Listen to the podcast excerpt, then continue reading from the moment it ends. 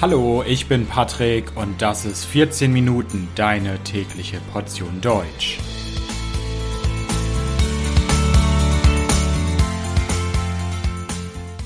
Folge 109 Anne Frank. Hallo, hallo und herzlich willkommen zu einer neuen Folge von 14 Minuten. Ich hoffe, dass es euch gut geht.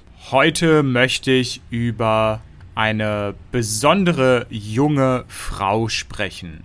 In dieser Folge soll es um Anne Frank gehen. Anne Frank war ein Mädchen, eine junge Frau, die in Deutschland gelebt hat, die jüdischer Abstammung ist und vor den Nazis in die Niederlande geflohen ist. Am Ende ist sie im Konzentrationslager Bergen-Belsen gestorben. Während sie in den Niederlanden war, hat sie ein Tagebuch geschrieben. Dieses Tagebuch ist heute weltbekannt. Anne Frank ist weltbekannt und sie ist heute eine Symbolfigur gegen die Unmenschlichkeit des Völkermordes in der Zeit des Nationalsozialismus. In dieser Folge stelle ich euch Anne Frank vor. Also, seid ihr bereit? Dann geht's jetzt los. Wer war Anne Frank? Anne Frank wurde am 12. Juni 1929 geboren. Sie war die Tochter von Otto Frank und Edith Frank Holländer und wurde in Frankfurt am Main in Deutschland geboren. Die Familie Frank war jüdisch. Trotzdem hatte Anne Frank, als sie klein war, als sie ein Kind war, viele nicht nur jüdische Freunde, sondern auch christliche Freunde, katholische, protestantische Freunde. Anne Frank hatte auch eine Schwester, die hieß Margot und war drei Jahre älter. Die Familie Frank war eine gebildete Familie. Im Haus der Familie Frank gab es eine Privat- Bibliothek und der Vater wollte, dass seine zwei Töchter viel lesen. Anne Frank war an vielen Dingen interessiert, sie war sehr lebhaft, sie war extrovertiert und hatte vor der Zeit der Nazis keine großen Probleme. Im Jahr 1933 kam Hitler und die nationalsozialistische Partei NSDAP in Deutschland an die Macht. Die Stimmung gegen Juden, gegen Menschen mit jüdischem Glauben wurde immer schlechter. Es gab immer mehr Probleme. Anne Franks Vater, Otto Frank, war sehr besorgt. Er hat sich viele Sorgen gemacht. Und so ist die Familie erst nach Aachen gezogen und später dann in die Niederlande ausgewandert. Die Familie Frank hat dort im Jahr 1941 auch ihre deutsche Staatsbürgerschaft verloren. Sie waren ab 1941 durch ein neues deutsches Gesetz nicht mehr deutsche Staatsbürger, sondern waren ab diesem Zeitpunkt an staatenlos. Die Familie hatte dann ein Haus am Merwede Plain 37 im Stadtteil Rivierenbuurt in Amsterdam. Das war ein Stadtteil, in dem viele jüdische Familien aus Deutschland ein neues Zuhause gefunden hatten. Nicht nur die Familie Frank hatte Angst vor den Nationalsozialisten in Deutschland. Viele Menschen mit jüdischem Glauben waren besorgt, hatten Angst und sind nach Amsterdam ausgewandert. Anne Frank und ihre Schwester gingen dann in Amsterdam zur Schule. Sie hatte auch einige Freundinnen in der Schule, die später dann nach Anne Franks Tod auch viel über Anne Frank erzählt haben. Anne Franks Vater Otto war Unternehmer in Amsterdam. Er leitete zwei kleine Firmen. Als die Familie Frank in Amsterdam war, hat sie natürlich gehört und gelesen, was in Deutschland passiert. Sie haben erfahren, dass Synagogen in Deutschland brennen. Sie haben erfahren, dass Juden diskriminiert dass Juden ermordet werden. Und sie haben auch vom deutschen Überfall auf Polen gehört. Sie haben natürlich auch vom Beginn des Zweiten Weltkriegs mitbekommen. Viele Juden und natürlich auch die Familie Frank hatte immer mehr Angst. Waren sie wirklich sicher in den Niederlanden und in Amsterdam? Waren sie sicher vor den deutschen Nationalsozialisten, vor den Nazis? Am 10. Mai 1940 wurde die Niederlande von der deutschen Wehrmacht angegriffen und besetzt. Die Wehrmacht, das war die deutsche Armee seiner Zeit. Die niederländischen Streitkräfte, die niederländische Armee, kapitulierte sehr schnell. Und es war klar, dass das Leben für Juden in den Niederlanden nicht mehr sicher war. Familie Frank hat dann versucht, Asyl zu beantragen. Sie wollte fliehen. Sie haben versucht, Asyl in den Vereinigten Staaten oder Kuba zu erhalten.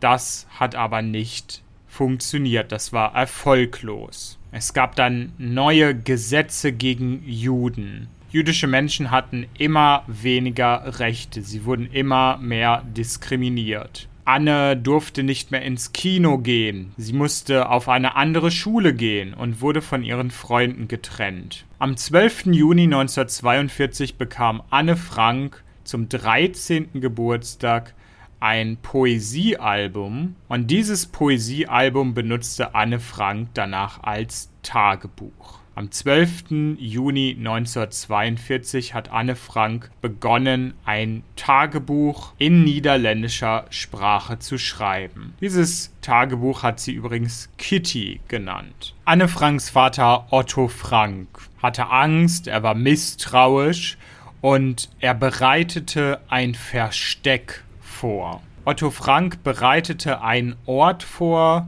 an dem sich die Familie Frank vor den Nazis verstecken könnte. Dieses Versteck war im Hinterhaus seiner Firma in der Prinzengracht 263 in Amsterdam. Dieses Hinterhaus war 50 Quadratmeter groß und die Tür zu diesem Hinterhaus wurde mit einem Bücherregal verdeckt. Am 6. Juli 1942 hat die Familie Frank beschlossen, in dieses Versteck umzuziehen. Es war für die Familie nicht mehr möglich, aus den Niederlanden zu fliehen und die Familie Frank hat geglaubt, dass sein Leben in diesem Versteck die einzige noch mögliche Option sei.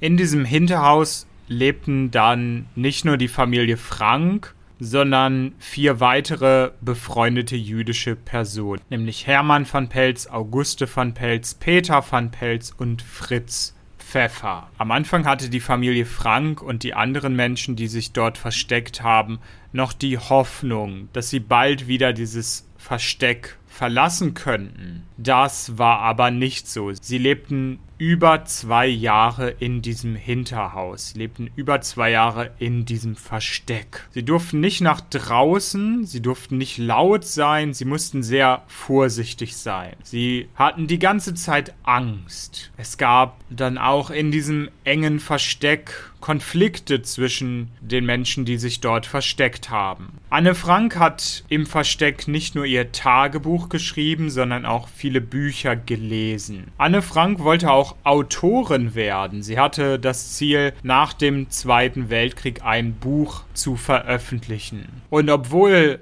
Anne Frank noch sehr jung war, wusste sie von den Deportationen der Juden in die Konzentrationslager und hat auch darüber in ihrem Tagebuch geschrieben. Die Familie Frank konnte sich über zwei Jahre lang in diesem Hinterhaus verstecken, aber irgendwann wurden sie verraten. Jemand hat der Polizei, den Nazis, gesagt, dass sich Juden in einem Hinterhaus verstecken. Wer das Versteck verraten hat, ist bis heute nicht klar. Es gibt viele verschiedene Verdächtige, es gibt viele verschiedene Theorien, aber bis heute gibt es keine hundertprozentige Sicherheit, was wirklich passiert ist und wer die Familie Frank und die anderen Leute im Versteck verraten hat. Am 4. August 1944 um 10 Uhr kam dann die Polizei ins Haus. Die Menschen, die sich im Hinterhaus versteckt hatten, hatten natürlich Helfer.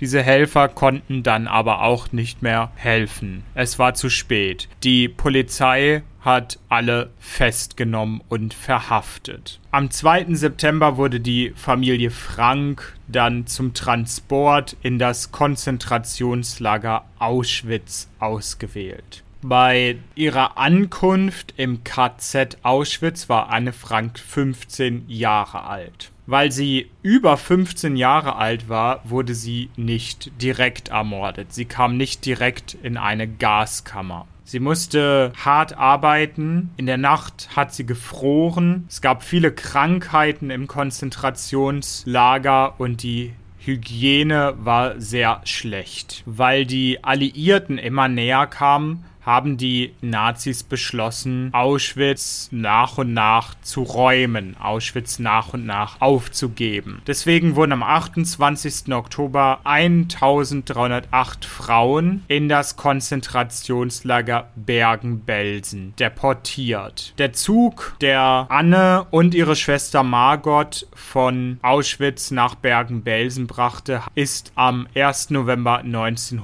1944 abgefahren. Die Eltern von Anne Frank blieben weiter im Konzentrationslager Auschwitz. Anne Franks Mutter ist dort gestorben. Ihr Vater hat das Konzentrationslager überlebt und ist erst im Jahr 1980 in der Schweiz gestorben. Anne und Margot kamen in Bergen-Belsen an. Die Bedingungen waren dort katastrophal. Es war sehr schlimm. Es gab schlimme Krankheiten, wie zum Beispiel Fleckfieber. 17.000 Gefangene in Bergen-Belsen sind an Fleckfieber gestorben. Margot und Anne Frank ging es natürlich auch sehr, sehr schlecht. Margot ist irgendwann einfach von ihrem Bett gefallen und gestorben. Und auch einige Tage später war Anne Frank so krank und so schwach, dass sie gestorben ist. Am 15. April 1945 befreiten britische Truppen das Lager. Anne Franks Grab befindet sich heute auf dem Gelände der Gedenkstätte Bergen-Belsen, also dort, wo früher das Konzentrationslager war. Bergen-Belsen ist in der Nähe von Hannover in Norddeutschland. Im Jahr 1947 wurde Anne Franks Tagebuch veröffentlicht. Wenige Jahre später gab es auch eine deutsche Ausgabe. Heute im Jahr 2023 wurde Anne Franks Tagebuch in viele, viele Sprachen übersetzt. Anne Frank ist zu einer Symbolfigur geworden und an vielen Orten wird an sie gedacht. Es gibt in verschiedenen Städten Statuen, es gibt natürlich das Anne Frank Haus in Amsterdam, in dem man viel über Anne Frank und die Zeit des Nationalsozialismus erfahren kann. In Berlin gibt es übrigens eine Partnerorganisation des Anne Frank Haus, nämlich das Anne Frank Zentrum. Auch dort in Berlin gibt es eine Ausstellung über Anne Frank, ihr Leben und natürlich auch über ihr Tagebuch und den Holocaust. Anne Frank war auch schon viele Male Thema in den Medien. Es gibt viele Theaterstücke über das Leben von Anne Frank. Es gibt Filme über sie. Es gibt Hörspiele, es gibt Musik und vieles mehr. Natürlich gibt es auch in Deutschland und in vielen anderen europäischen Ländern viele Schulen und Straßen, die nach Anne Frank benannt sind.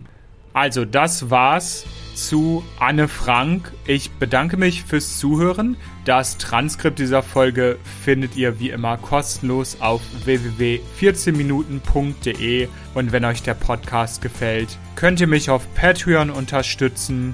Dort gibt es viele Extras für Unterstützer und natürlich jede Menge gutes Karma. Also vielen Dank, bis bald, ciao, ciao.